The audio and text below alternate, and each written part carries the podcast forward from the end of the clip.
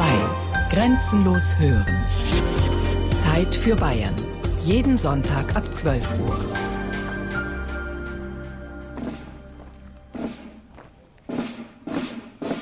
André, enfin L'aubergiste et chef des révoltes est condamné à mort.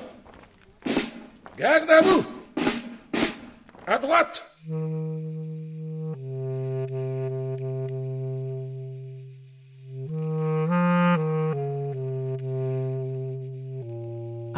Es ist verspielt. Ich kann nicht länger leben. Der Tod steht vor der Tür, will mir den Abschied geben. Meine Lebenszeit ist aus. Ich muss aus diesem Haus. Meine Lebenszeit ist aus.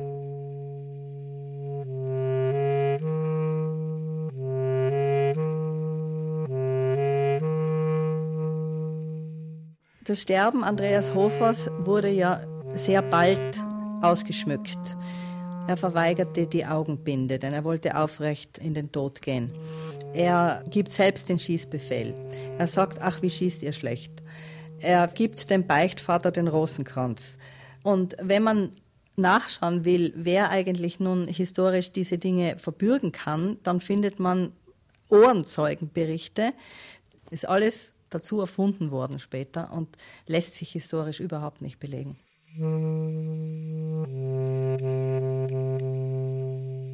Hier liegt mein Sabel und Quer und alle meine Kleider. Ich bin kein Kriegsmann mehr. Ach Himmel, ich bin ein Leider. Nachbarschaft Bayern-Tirol. 200 Jahre Tiroler Freiheitskämpfe. Sie hören ein Feature von Andreas Estner. Présentez les armes Enjouez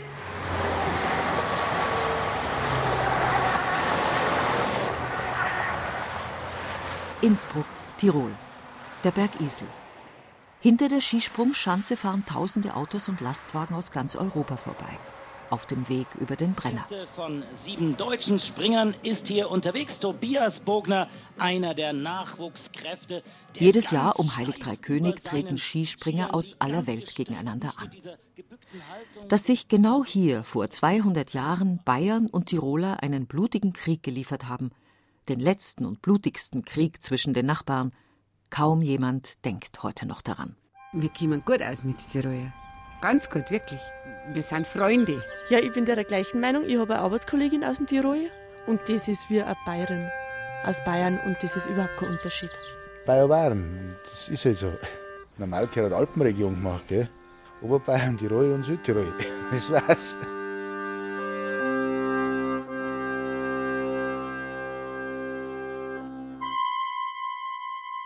...1809, Kriegszeit nimmt bei mir seinen Anfang und dem ganzen Vaterland. Selbiges Jahr war ein rauer Winter. Die Gewässer als Donau und Altmühl machen durch den Eisstoß großen Schaden. Häuser und Mühlen stürzen ein. Eine Zerstörung folgte der anderen. Doch war es das Blut am meisten, was da geflossen war. Trotz der Geschehnisse vor 200 Jahren sind wir sehr verbunden mit den Bayern. Wir haben ein ganz ein gutes Verhältnis und deswegen fühlen wir uns auch zugleich nicht nur Tiroler, sondern auch Bayern. Bayern sind Süddeutsche und wir sind äh, Südtiroler und so weiter und es ist einfach, wir pflegen das Verhältnis auch immer wieder.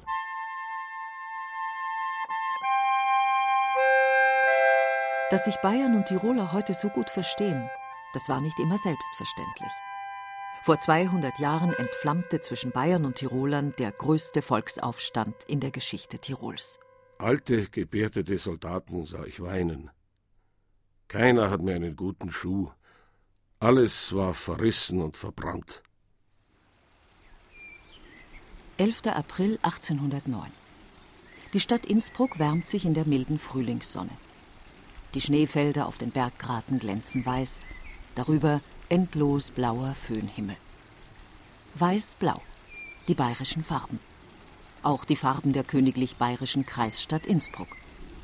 Schon seit drei Jahren sind die rot-weißen Fahnen des Hauses Österreich verschwunden. Die Tiroler Adler verbrannt oder in Heustadeln versteckt. Die Beamten tragen weiß-blaue Kokarden. Das Land Tirol gibt es nicht mehr. Alles ist bayerisch. Von Kufstein bis zum Arlberg, von Innsbruck bis zum Gardasee. Bayern ist ein großes Königreich. Wohin man schaut, weht die weiß-blaue Fahne. Alles gehört dem bayerischen König in München. Doch von kerngesunder, königlich bayerischer Behaglichkeit kann in dem neuen Reich keine Rede sein.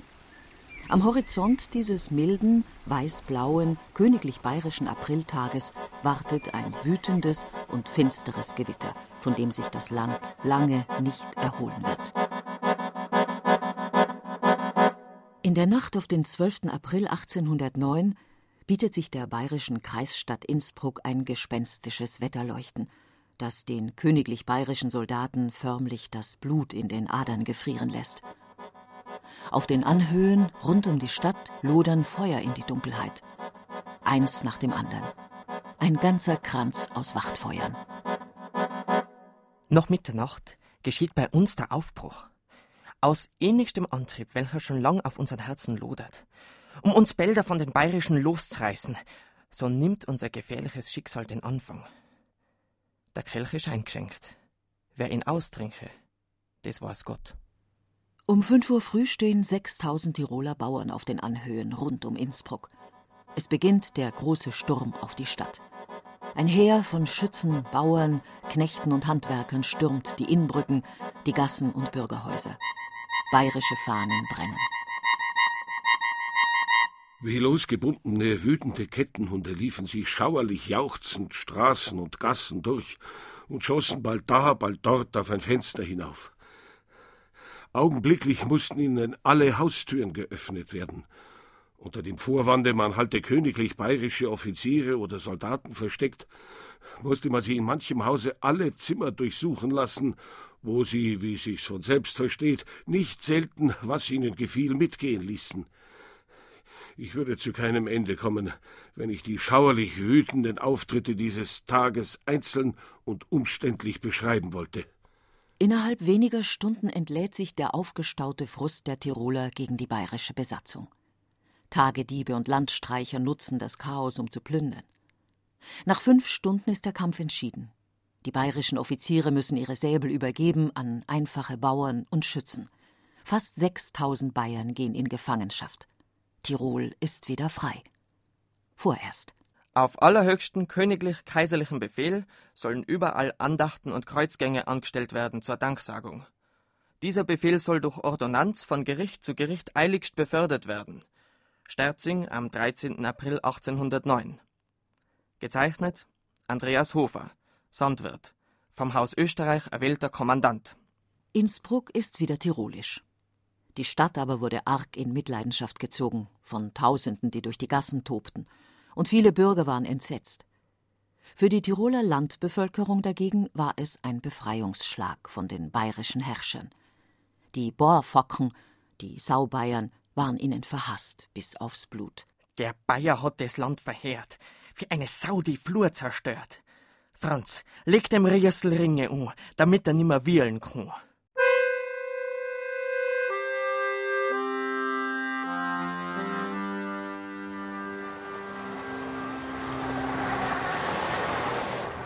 Heute, 200 Jahre später, ist zwischen Bayern und Tirolern nichts mehr zu spüren von Hass. Die Verbindungen zwischen den Nachbarn sind eng und seit die Grenzübergänge nicht mehr kontrolliert werden, noch enger. Ich bin aus Würgel in Tirol. Und ich bin aus Oberaudorf in Bayern. Und jetzt bin ich auch in Oberaudorf in Bayern, weil wir haben zusammen geheiratet. 2003 haben wir geheiratet. Am Ostermontag, jetzt ist es genau heute. In Oberaudorf im Inntal nicht weit von der Grenze zu Tirol, lebt das junge Paar Hilde und Robert Bischof. Seit sechs Jahren sind die zwei verheiratet. Darüber redet heute kaum noch jemand. Seit die Grenzen offen sind, ist es ganz normal, dass Tiroler und Bayern grenzübergreifend heiraten. Das ist halt einfach wenn man in ein anderes Nachbardorf fährt und genauso wäre er zu uns rübergefahren.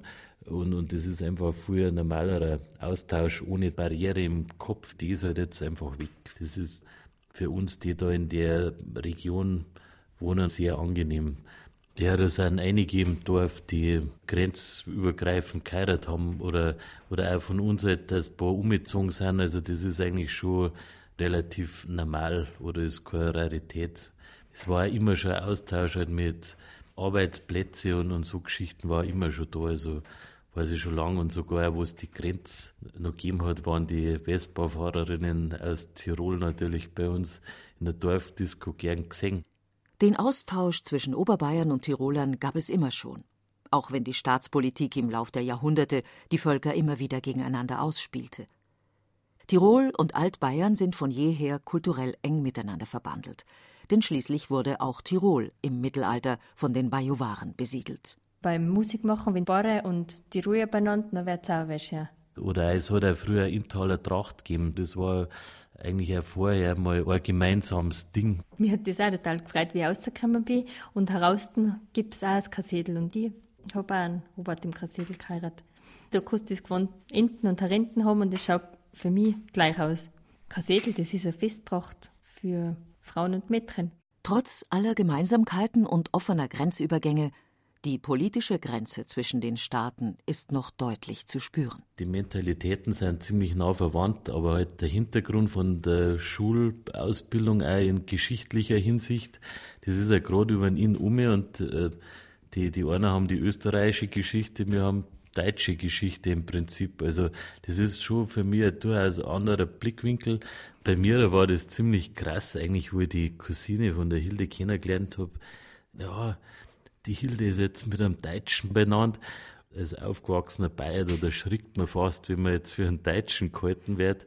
Also man kommt sich da selber irgendwie weiter vor, obwohl man denkt, man ist ja da ganz nahe dran. Aber man ist ja natürlich schon mentalitätsmäßig und so schon ziemlich nah verwandt oder eigentlich am nächsten verwandt halt von alle. Die Nachbarn verstehen sich obwohl in Tirol das Gedenken an den Aufstand und die Volkshelden von 1809 bis heute stark gepflegt wird. Eigentlich heißt es auch oft, dass gegen die Franzosen kämpfen. Also da ist Bayern jetzt gar nicht so im Vordergrund. Also ich weiß halt, dass gegen Bonaparte kämpft haben. Das ist freilich leichter, denn die Franzosen sind weiter weg. Doch im Ernst, Frankreich spielte tatsächlich die maßgebliche Rolle im Hintergrund.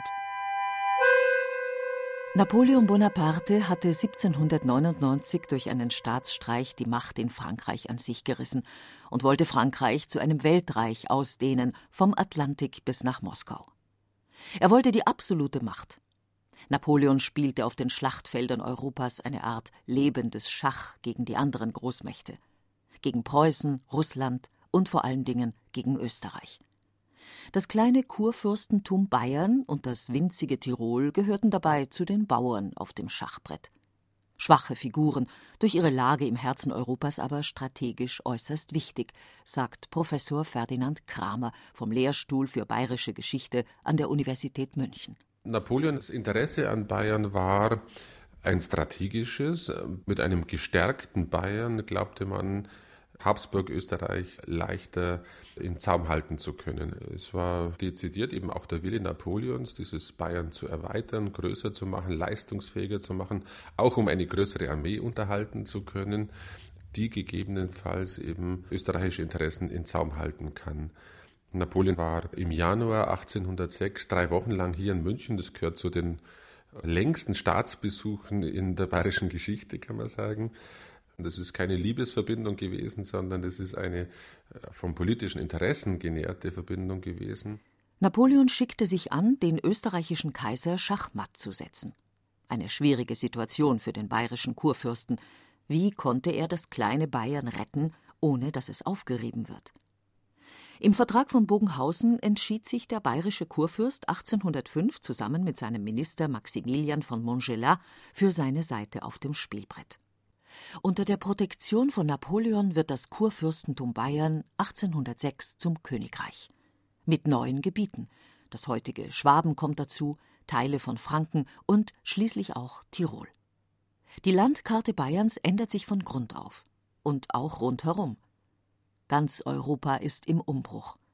Nach über tausend Jahren versinkt das Heilige Römische Reich deutscher Nation. Es gibt zeitgenössische Stimmen, die sagen, dass sich hier in wenigen Jahren mehr geändert hat als in tausend Jahren zuvor.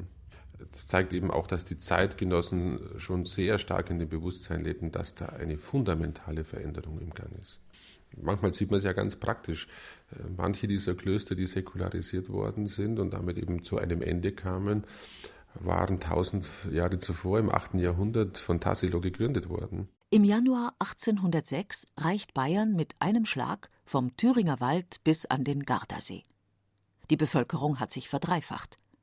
Ein politischer Fleckerlteppich mit tausenden verschiedenen Ortsgesetzen und Verordnungen, mit verschiedenen Mentalitäten und Glaubensrichtungen. Die neuen Provinzen sollen bayerisch werden. Schwaben, Franken und Tiroler sollen von heut auf morgen bayerische Identität annehmen. Überall erhebt sich Murren, doch nirgendwo kommt es zu so heftigem Widerstand wie in Tirol. Es hat natürlich der Klerus mit dazu beigetragen, die Bevölkerung gegen die bayerische Macht aufzuhetzen oder Stimmung gegen die bayerischen Besatzer zu machen und das als die Ausgeburt des Teufels darzustellen. Die Ausgeburt des Teufels. Die Bayern sind für die Tiroler Landbevölkerung der leibhaftige Antichrist. Professor Brigitte Mazzoll erforscht an ihrem Lehrstuhl der Universität Innsbruck die Tiroler Landesgeschichte. Zu den Hauptgründen für den Tiroler Volksaufstand gegen die Bayern zählt sie auch die Eingriffe in das religiöse Leben. Bayern wollte 1806 nicht nur eine moderne Verwaltung, sondern auch ein modernes Volk, das einzig und allein Staat und Gesetz verpflichtet ist und nicht mehr der Kirche. Die Regierung griff deshalb massiv in das religiöse Leben ein. Jahrhundertealte Bräuche wie das Wetterläuten, das Anzünden von Wetterkerzen, Wallfahrten und Bittprozessionen wurden als Aberglaube verboten und militärisch verfolgt. Kirchliche Feiertage wurden abgeschafft, sogar die Mitternachtsmette zu Weihnachten verboten. Wie in Altbayern ließ der bayerische König auch in Tirol die Klöster auflösen, ihre mobilen und immobilen Werte zu Geld machen für die Tiroler Bergbauern ein Werk des Teufels. Damals ist damit halt argumentiert worden, dass man für den wahren Glauben kämpft und für die wahren Werte und für den Kaiser und für das Vaterland und dass das, was von Bayern hier kommt, von Napoleon kommt. Es gibt genügend Karikaturen Napoleon als Teufel. Ähm, das ist einfach abzulehnen. Das ist das Böse schlechthin. Die Angst vor den königlich bayerischen Beamten geht so weit, dass die Tiroler die Pockenimpfung boykottieren weil sie fürchten, man will ihnen damit den Protestantismus einimpfen. Erzählt wird, dass es vor allem die Maßnahmen gegen die Kirche waren, dass das das Hauptargument gewesen sei und dass die, die alte ständische Tiroler Verfassung nicht mehr äh, in dieser Form Geltung hätten. Tatsächlich ist es ja so, dass die Bayern eine moderne Verfassung dann eingeführt haben und nicht daran gedacht haben, die alte ständische Verfassung, wo die Bauern ja vertreten waren, wieder einzuführen. Das war zum Beispiel ein wichtiges politisches Argument. Doch all das hätte vermutlich nicht gereicht, um einen Krieg auszulösen. Der Volksaufstand vom 12. April 1809 war kein spontaner Bürgerkrieg, sondern von langer Hand diplomatisch vorbereitet. Nicht in Tiroler Bauernstuben, sondern am kaiserlichen Hof in Wien. Das Wichtigste ist, dass der Aufstand nicht stattgefunden hätte, und ich spreche von Aufstand und nicht von Freiheitskampf, wenn nicht die Wiener Regierung einen Krieg gegen Napoleon geplant hätte dass ein Haufen militärisch ungebildeter Revoluzer die königlich bayerische Armee aus dem Land verjagt, war für München eine Blamage, die man so nicht stehen lassen konnte.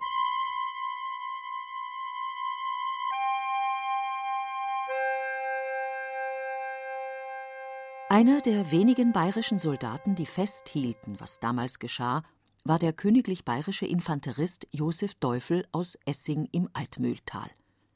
Er beschrieb den brutalen Einmarsch der Bayern im Mai 1809. Von München, Salzburg und Straubing über Lofer, Kiefersfelden oder Bayerischzell Richtung Tirol. Eilmarsch auf Eilmarsch, Tag und Nacht, Zickzack, Biwak, nix als Zwieback. Nachmittags um drei Uhr befand sich der größte Teil der Division in der Nähe der Festung Kufstein. Der Feind wird gänzlich versprengt. Alle Weinkeller werden aufgesprengt alles war mutvoll, jedermann war fröhlich. Es hallt durch die Täler wie aus einem Mund.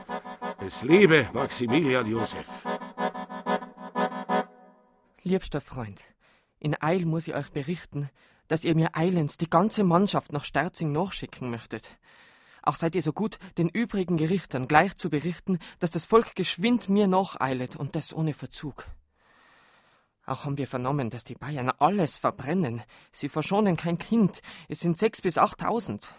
Eilet nur und lebet wohl. Ich bin euer Freund, ach, trauernder André Hofer, Kommandant von Passaya.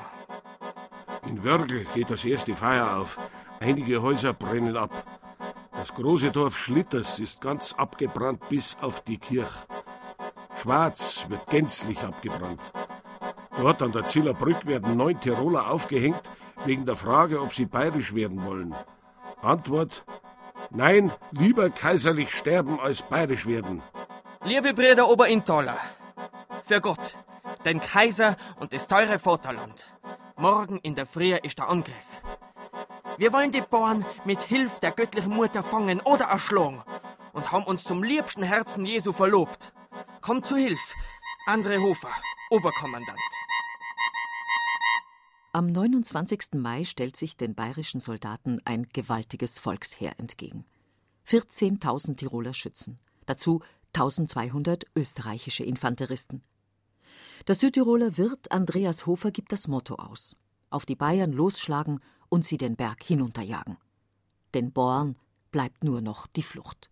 Als wir hinaus waren, sind die Tiroler schon hinter uns drein. Alle Wege waren verhaut und vergraben, jeder Schritt muss erkämpft werden die Tiroler unkennbar. Und wir hingegen mit unserem weißen Bandolier sind ihre Zielscheibe.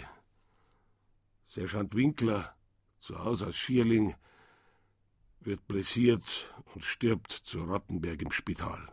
Wer war dieser siegreiche Oberkommandant André Hofer, der in wenigen Wochen eine ganze Volksarmee aufstellen konnte, dem Tausende folgten?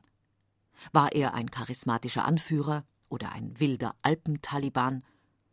Der junge Historiker Andreas Oberhofer aus dem Südtiroler Pustertal untersucht an der Uni Innsbruck anhand von Originalbriefen das Leben Andreas Hofers. Es gibt ja sehr wenige Berichte von Augenzeugen, die wirklich sagen, wie der Andreas Hofer vom Charakter her gewesen ist. Es hat ja viele Geschichten gegeben, die erzählt wurden, Anekdoten, die erzählt wurden und die sind dann natürlich niedergeschrieben worden im Laufe der Zeit, aber man kann sich hier natürlich auf keine schriftlichen Dokumente stützen und es ist ja sehr schwierig, über eine historische Persönlichkeit etwas über den Charakter auszusagen.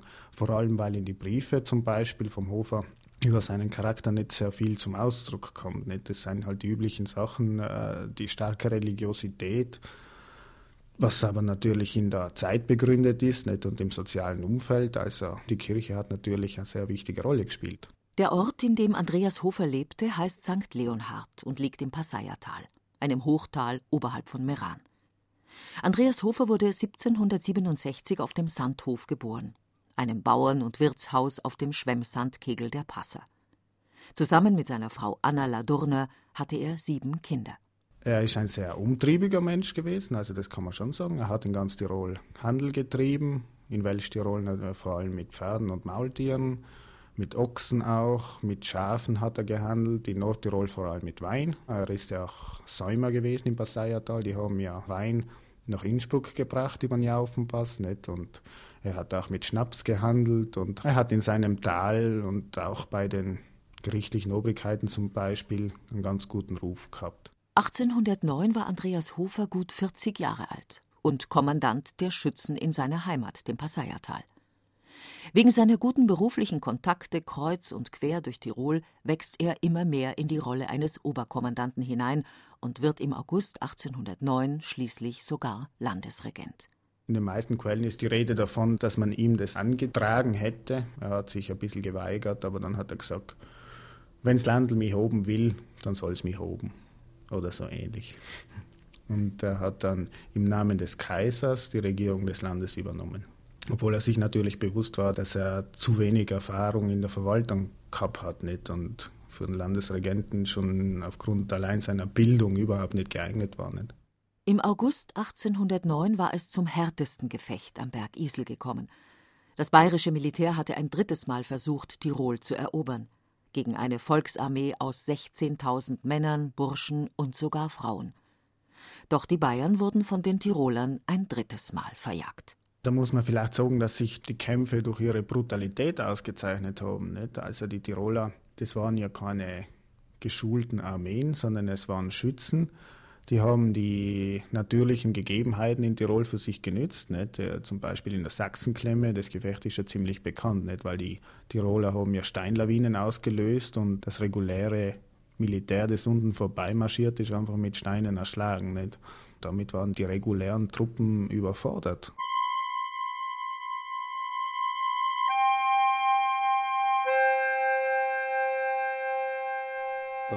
Regnerischen, kalten Oktobertag stehen wir beisammen, alle durcheinander.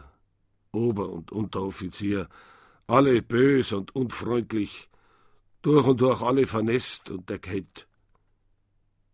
Jetzt sagt einer um den anderen ein mörderisch Urteil über Sandwirt André Hofer. Wenn er in unsere Hände fällt, so wollt einer ihn zerstückeln, der eine bei den Füßen aufhängen, ein anderer verbrennen.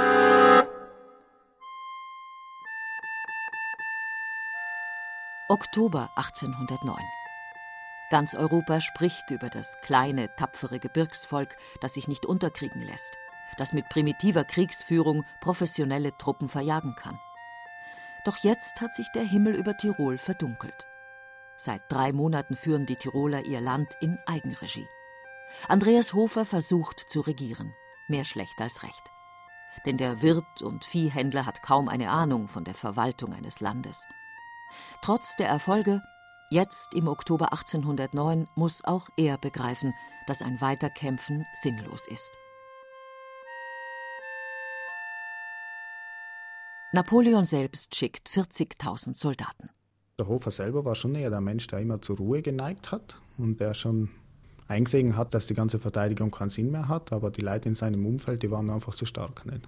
Die haben immer wieder gestachelt. Der Hofer schreibt selber, man hat mir warmes Blei angetragen, also sie hätten ihn vielleicht wirklich erschossen. Das letzte Aufgebot der Tiroler wird überrannt. Die Schützen fliehen. Und auch Hofer flüchtet in die Berge. In einem Heustadel nahe der Pfandleralm versteckt sich der Oberkommandant mit seiner Frau, einem Sohn und seinem Schreiber wochenlang, bis er verraten wird. In einer Januarnacht umstellen 600 Soldaten den tief verschneiten Heustadel. Der Schreiber von Hofer, Cajetan Swed, beschreibt später die gespenstische Winternacht. Um halb vier Uhr in der Früh erwachte ich vom Schlafe und betrachtete die schimmernden Sterne, den bleichen Mond. Da hörte ich von weitem die in dem gefrorenen Schnee krachenden Schritte. Noch getraute sich keiner in die Hütte einzudringen, Wohl aber trat Hofer unerschrocken heraus und fragte, ob jemand Deutsch verstehe. Als der Adjutant sich näherte, sprach Hofer, Tun Sie mit mir, was Sie wollen, doch für mein Weib, mein Kind und diesen jungen Menschen bitte ich um Gnade, denn sie sind wahrhaftig unschuldig. André Hofer, l'aubergiste chef des révoltes, est condamné à mort. Garde à vous! À droite! Am 20. Februar 1810 wird Andreas Hofer in Mantua hingerichtet und damit zum Märtyrer für die Freiheit Tirols. Ortswechsel. Tramin an der Südtiroler Weinstraße. 200 Jahre später. Tausende Urlauber aus Bayern kommen jedes Jahr hierher. Zum Wandern in den Weinbergen und zum Dörkelen. Und wenn sich auch manche Bayern benehmen, als ob ihnen dieses Land irgendwie gehöre, kein Südtiroler würde heute noch gegen sie kämpfen. Ganz im Gegenteil. Wir haben ja fast die gleiche Kultur und die Sprache und das Blut auch in den Adern. Nicht? Die Zuneigung zu den Bayern ist groß. Schon um 1900 trug Bozen den Spitznamen Ostermünchen, weil viele Bayern ihren Osterurlaub hier verbrachten. Auch im Rathaus sind die Bayern geschätzt. Tramin hat sogar eine bayerische Partnerstadt, die Stadt Mindelheim im Unterallgäu. Der Bürgermeister von Tramin, Werner Di Sertori, ist stolz darauf und er schenkt dem einen oder anderen bayerischen Gast schon mal einen blauen Bauchschurz oder eine Flasche Gewürztraminer aus seinem eigenen Weinberg. Doch der Bürgermeister erinnert sich auch gern an die Geschichte. Wenn er am Schreibtisch sitzt, dann schaut ihm ein bärtiger Mann in Tiroler Tracht über die Schulter, in Öl gemalt. Für mich persönlich bedeutet Andreas Hofer sehr viel gerade durch sein heldenhaftes Verhalten hat er eigentlich vor seinem Tod zum Symbol des Widerstandes gegen jede Fremdherrschaft und Unterdrückung in Tirol geworden. Für mich selber ist er ein Vorbild, für uns ist er eine historische Figur und die soll nicht in Vergessenheit geraten. Werner Di Sartori hat das Konterfei Andreas Hofers nicht nur an der Wand hängen, er trägt es sogar auf dem Zifferblatt seiner Armbanduhr. Der Held ist immer dabei. Der Traminer Bürgermeister ist ein Andreas Hofer Verehrer und er ist ein Bayern Verehrer. Beides schließt sich heute nicht mehr aus, sagt er und zwinkert. Im Gegenteil, die Bayern sind für ihn ein Vorbild, sagt er, vor allem wenn es darum geht, das eigene Land zu lieben und die eigenen Volkshelden. Werner Dissertori wünscht sich für Südtirol eine eigene Landeshymne, so wie in Bayern die bayerischen Freunde. Ich bin ja bereits seit sieben Jahren immer fleißig dabei beim politischen Aschermittwoch und da gefällt mir immer wie zum Abschluss, da wird die bayerische Landeshymne gesungen und danach wird die deutsche Nationalhymne gesungen, aber erst wird die bayerische Landeshymne gesungen. Und so soll das auch bei uns sein. Wir haben nichts gegen die italienische Hymne von Mamelle natürlich, aber wir wollen eine eigene haben, so wie die Bayern ihre eigene haben, die Nordtiroler eigene, so wollen auch wir Südtiroler unsere eigene haben. Und da das im Landtag ja mehrmals leider, muss ich sagen, aus welchen Gründen auch immer abgelehnt worden ist, haben wir gesagt, wir wagen jetzt einen Vorstoß von Druck für die Gemeinden. Der Traminer Bürgermeister hat gemeinsam mit Kollegen aus den Nachbargemeinden vom Südtiroler Landtag gefordert, dass das Andreas Hofer Lied zu Mantua in Banden als Südtiroler Landeshymne eingeführt werden soll. Genauso wie im österreichischen Nordtirol. Doch der Vorstoß wurde abgelehnt, denn schließlich gehört Südtirol seit 90 Jahren zu Italien. Hier gilt die italienische Hymne. Doch das hat die Bürgermeister nicht entmutigt. Kurzum ließen sie das Hoferlied zur Gemeindehymne erklären. Natürlich haben wir gesagt, das passt jetzt sehr gut im Jahr 2009 als eine besondere Initiative zum Andreas Hofer Gedenkjahr, 200 Jahre Tiroler Freiheitskampf. Das ist einmal ein wichtiger, besonderer Anlass. Ein weiterer Anlass ist, dass wir hier ein politisches Zeichen setzen, dass eben dies und jenseits des Brenners ein und dieselbe Landeshymne offiziell werden soll. Wir wollen da Druck ausüben und dass Nord- und Südtirol ein weiteres Stück näher zusammenwachsen sollen.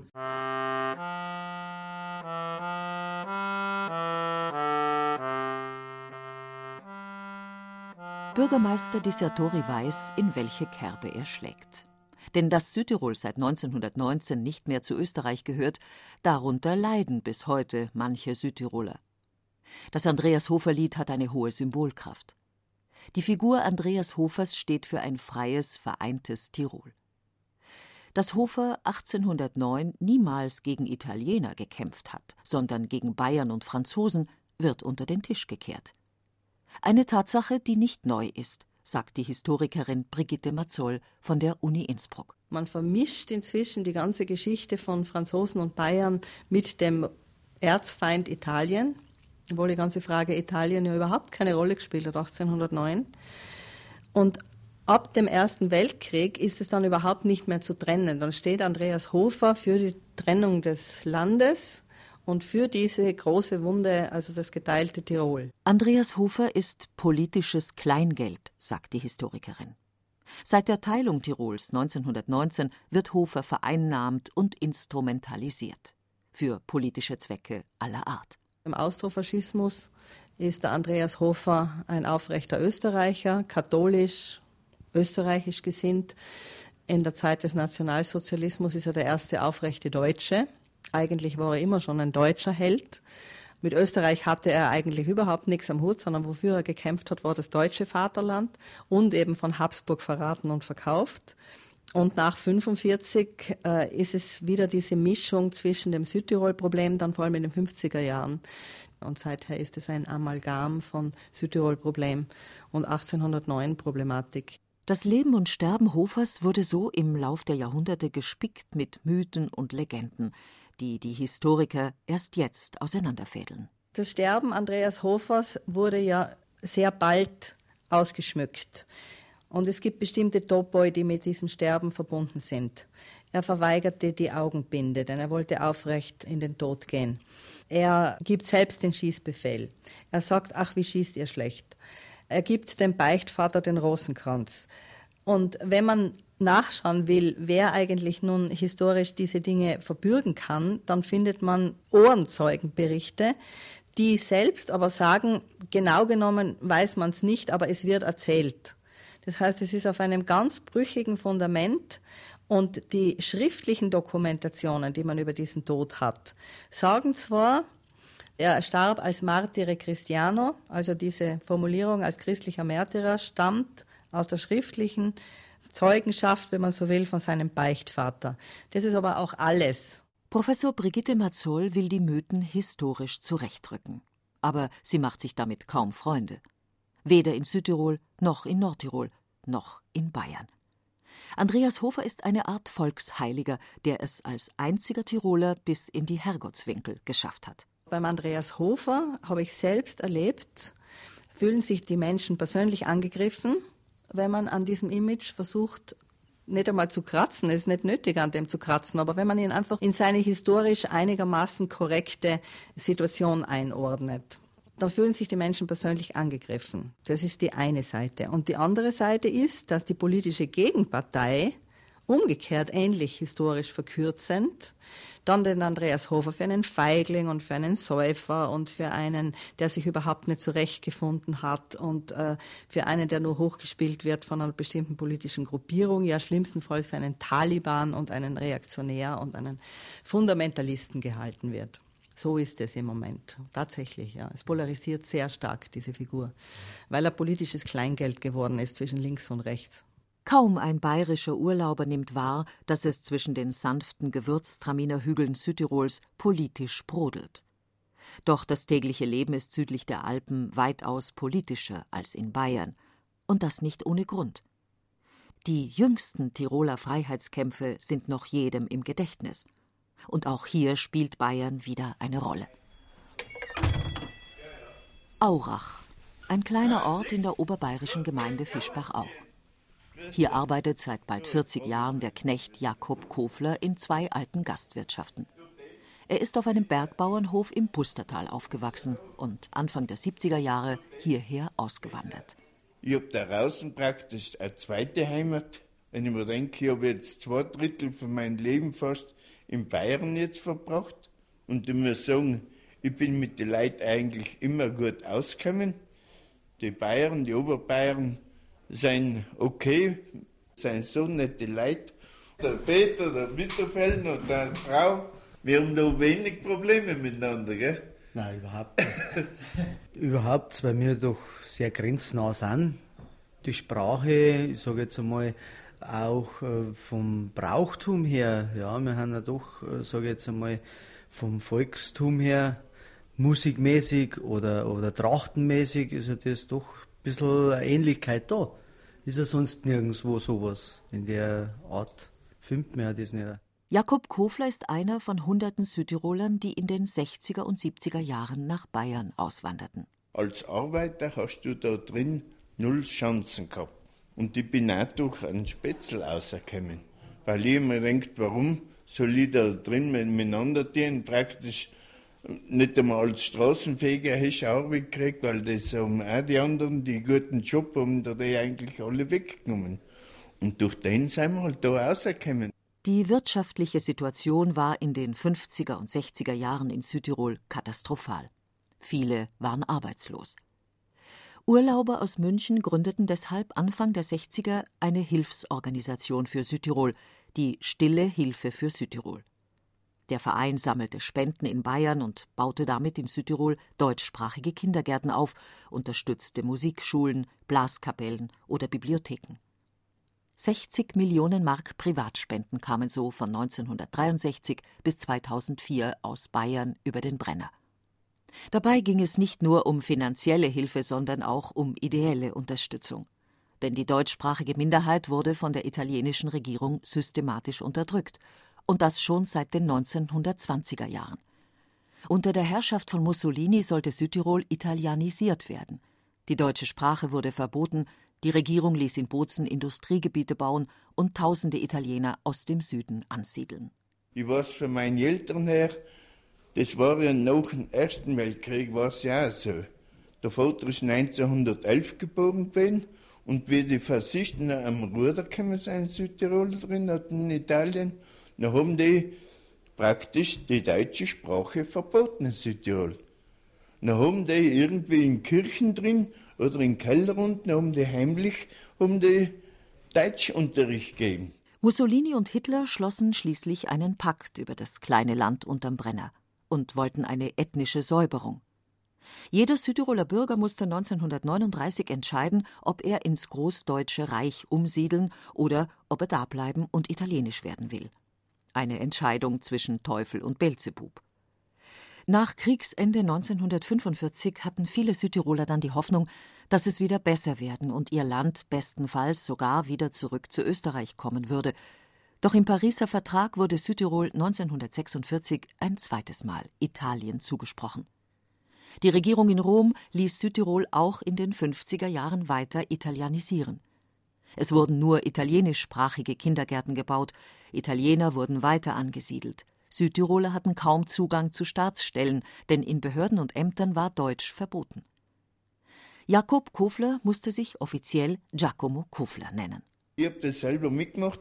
Die wollten uns dazu mal das Deutschreden verbieten mit Gewalt. Und da hängst du erst recht an dein. Der Muttersprache ist Muttersprache.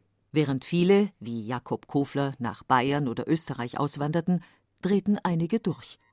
Es begannen die Südtiroler Bombenjahre.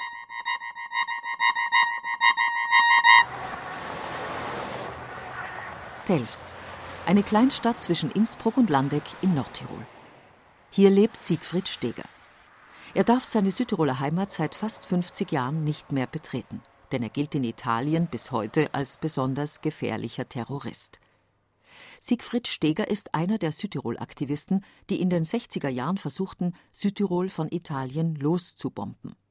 Mit 22 schloss er sich den Buschterer Burm an, einer von über 30 geheimen Terrorgruppen. Wir haben gesagt, für uns gibt es das italienische Gesetz nicht. Da sind wir daheim, da bestimmen wir. Weil sie haben halt das nicht eingehalten, was ausgemacht ist worden, beim Pariser Vertrag unterschrieben ist worden. Im Juni 1961, in der sogenannten Feuernacht, gingen in den Industrievierteln Bozens die Lichter aus. 37 Strommasten flogen in die Luft. Der Auftakt für den Tiroler Freiheitskampf des 20. Jahrhunderts es ist schon gebettelt worden. Sie haben ja verhandelt und gebettelt und gebettelt, das hat alles nicht geholfen. Da hat man gesagt, so, jetzt machen wir mal eine Feier. Ne? Und da wird man sehen, wie sie dann reagieren. Die italienische Regierung reagiert mit äußerster Härte. Hunderte Verdächtige werden festgenommen, in Carabinieri-Kasernen verhört und zum Teil sogar gefoltert, was allerdings die italienische Polizei bis heute leugnet. Nach Lage der Akten haben sich deutsche Urlauber in Eppern und Neumarkt sogar beschwert damals über die lauten Schreie in der Nacht. Sind auch welche draufgegangen, dann ist halt einfach ein bisschen zu mehr Gewalt gekommen. Leider sind dann auf beiden Seiten Opfer passiert. Der Widerstand wuchs mit jedem Monat. In einem regelrechten Guerillakrieg explodierten beinahe wöchentlich Sprengsätze an Mussolini-Denkmälern, in Gaststätten, Bahnhöfen, Kasernen und Polizeistationen. Einige Polizisten starben. Die Aktivisten wollten den italienischen Staat einschüchtern und sie schafften es auch. Man muss sich vorstellen, dem allein im Buchstatal 25.000 Leute, Militär, Eliteeinheit und Polizei gehabt. Allein im Buchstatal. Auf uns angesetzt. Während hunderte Südtiroler bei Prozessen in Mailand verurteilt wurden, lebte die kleine Gruppe der Puschterer Aktivisten im Untergrund. In Innsbruck oder auf den Bergen, in Almhütten und Felsenhöhlen. Sieben Jahre lang. Der italienische Staat ging derweil gegen die Familien vor. Meine Mutter hat man ja erst eingesperrt und hat man sie verbannt da. Runter da in die Provinz Bellona und die eine Schwester hat man ja drei Jahre eingesperrt. Siegfried Steger galt als Staatsfeind Nummer eins und wurde in Abwesenheit zu zweimal lebenslänglich verurteilt, aber nie gefasst, denn er hatte Kontakte nach Bayern. Als 1968 einige der Puschterer Burm verhaftet wurden, entwischte er nach Oberbayern. In Starnberg bekam er einen deutschen Pass und blieb. 32 Jahre lang lebte er am Starnberger See, arbeitete als Metzger und sparte auf ein eigenes Haus. Bayern hat den Top-Terroristen nicht ausgeliefert. Im Gegenteil. Bundeslandwirtschaftsminister Josef Ertl, ein bekennender Südtirol-Freund, hat ihn sogar öfter besucht. Vor zehn Jahren kehrte Siegfried Steger von Bayern zurück nach Tirol. Nach Nordtirol, denn Südtirol darf der 70-Jährige nie mehr betreten. 2011 wird es 50 Jahre, dass wir nicht mehr daheim, offiziell daheim sein. Und das ist auch schön, das ist praktisch ein Leben. Praktisch ein Leben, ja.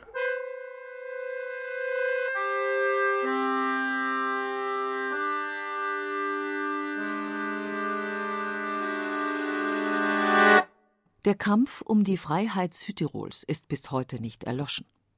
Wenn auch Südtirol 1972 durch den Autonomievertrag viele Rechte bekam und heute wirtschaftlich glänzend dasteht. Freiheit für Südtirol steht in großen Buchstaben an den Stützmauern der alten Brennerstraße, und auch dabei spielt Bayern wieder eine Rolle. Denn noch immer wünschen sich manche eine Loslösung von Italien und sie sehen dabei den Freistaat Bayern als großes Vorbild und noch mehr sogar als Partner. Wir treffen in Bozen Paul Bacher. Er ist heute Oberkommandant der Südtiroler Schützen und quasi irgendwie auch Nachfolger von Andreas Hofer. Die Zukunft unseres Landes ist immer noch die Einheit Tirols. Für das hat auch der Andreas Hofer gekämpft, denn er hat für einen gesamten Tirol gekämpft. Die Ideallösung wäre, dass sich die Länder der Alpenregion zusammentun. Bayern, Südtirol, Welschtirol und da könnte man eine Alpenregion gründen, wie sie auch bereits unter den Schützen existiert. Bayern, Tirol und Südtirol als Alpenregion. Obwohl Andreas Hofer vor 200 Jahren gegen die verhassten Bohrfacken kämpfte, schwamm drüber. Die Zuneigung zu Bayern ist heute in Südtirol so groß wie nie. Für die Bayern finde ich sehr reizvoll, dass sie die Tradition so hochhalten. Also der Bayer ist viel traditionsbewusster noch wie ein Südtiroler oder ein Tiroler. Der Bayer geht am Sonntag in die Kirche in seiner Tracht, in seiner Montur. Also er reist sogar ins Ausland. Denn wenn Sie nach Rom fahren, sehen Sie sogar die Bayern in die Lederhosen. Und das beeindruckt mich sehr. Also man sieht, dass ein Bayer sehr traditionsbewusst ist. Er haltet die Braucht immer hoch. Und deswegen wünsche ich mir, dass wir mit den Bayern noch enger zusammenrücken.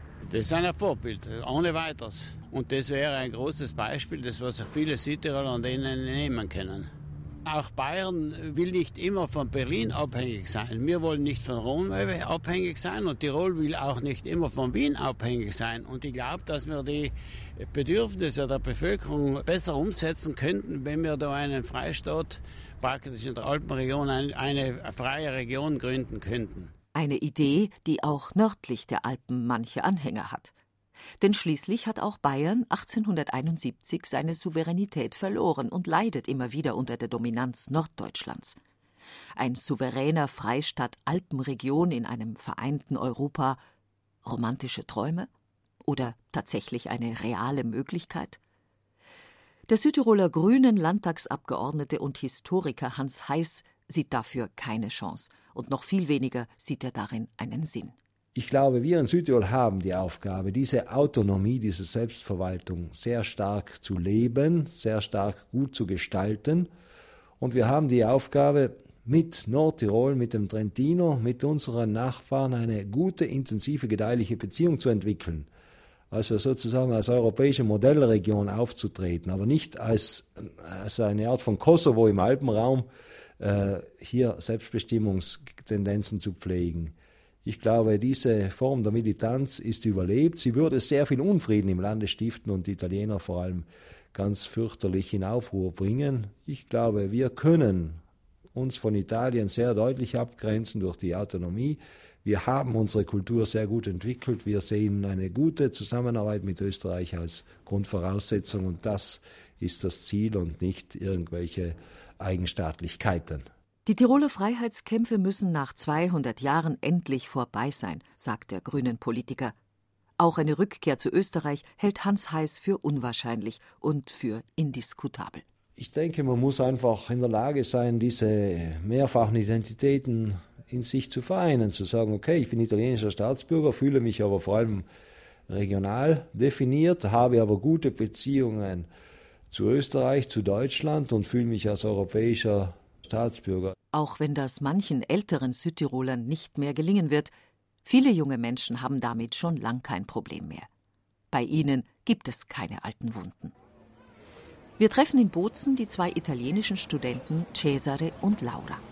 Sie verstehen die Südtiroler, wenn sie dagegen protestieren, dass bis heute in Bozen Mussolini-Denkmäler stehen. Also es ist schwierig, weil äh, die, die Geschichte ist schon gemacht. Also Südtirol ist äh, jetzt Teil von Italien. Und so ähm, einige, einige Sachen, dass sie wohl möchten, zum Beispiel das Monument, äh, das Piazza Vittoria, Siegesplatz. im Siegesplatz, dass, äh, dass sie sind dagegen. Also ich, ich glaube, sie haben auch recht, weil die, die Sachen, die, die darauf geschrieben sind, sind, äh, sind kriegerisch. Ja Die, diese, dieses Kampf zwischen Italiener, Italiener äh, gegen die Deutschen brauchen wir nicht mehr. Wir leben in Europa, wir sind eine andere Generation.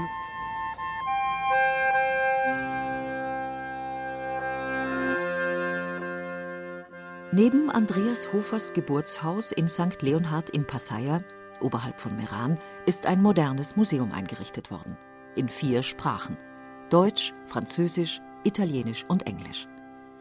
In der Stube vom Sandwirt sitzen Touristen, viele davon aus Bayern, essen Kaspressknödel, trinken einen Schoppen Roten und genießen die Schauer, die über ihre Rücken jagen, wenn sie an den großen Helden denken.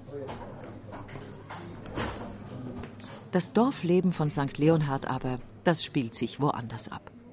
Die jungen Passairer sitzen in der Raucherwirtschaft, trinken und rauchen, aber er ist natürlich dabei. An der Wand hängt ein Kalender zum Jubiläumsjahr. Andreas Hofer, der Sandwirt, schaut herunter, wenn ihn die jungen Menschen auch nicht recht beachten. Wenn es um das Grundprinzip geht, dann ist man eigentlich schon stolz, dass der Andreas Hofer ein Passierer ist. Und ähm, dann sagt man, ja, er ist ein Tiroler und er kommt von Inser und Land und so. Aber ähm, man weiß oft noch äh, sicher die Bedeutung eigentlich nicht, was er alles geleistet hat. Und ähm, er ist ein Tiroler und er ist ein Passierer, aber es ist irgendwie, bedeutet es nicht irgendwie. Die jungen Frauen im Café kümmern sich wenig um Geschichte und um alte Freiheitskämpfer. Für sie ist das alles weit weg. Andreas Hofer genauso wie die Bombenjahre. Und ob nun Italien in ihrem Bass steht oder Österreich, auch das spielt für sie keine Rolle mehr. Die Grenzen sind offen. Schranken gibt es nur noch in den Köpfen. Sommer, ich kann jetzt nicht sagen, dass es mir jetzt besser oder schlechter gegangen, wenn ich jetzt zu, zu Österreich oder allein zu Tirol kehre. Das weiß ich nicht. Das kann ich nicht sagen. Aber halt, wie lange wir dürfen Deutsch reden. Und sein wie wir sein, nachher ist es eigentlich, passt das schon. Mir ist es eigentlich gleich. Wenn wir jetzt hier zu Italien und Österreich gehören, weil uns geht es da gut, wie es ist.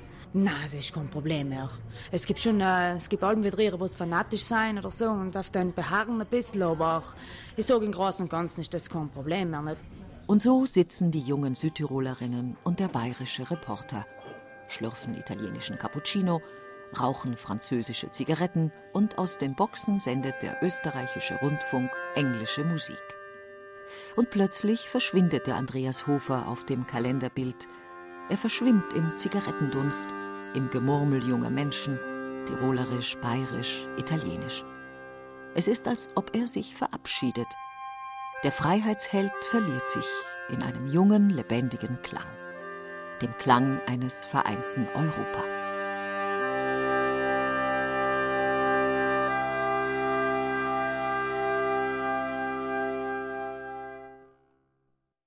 Nachbarschaft Bayern-Tirol. 200 Jahre Tiroler Freiheitskämpfe. Sie hörten ein Feature von Andreas Estner. Die Sprecher waren Christa Posch, Harry Teschner und Andreas Haun. Ton und Technik Regine Elbers. Musik Andreas Estner. Redaktion Gerald Huber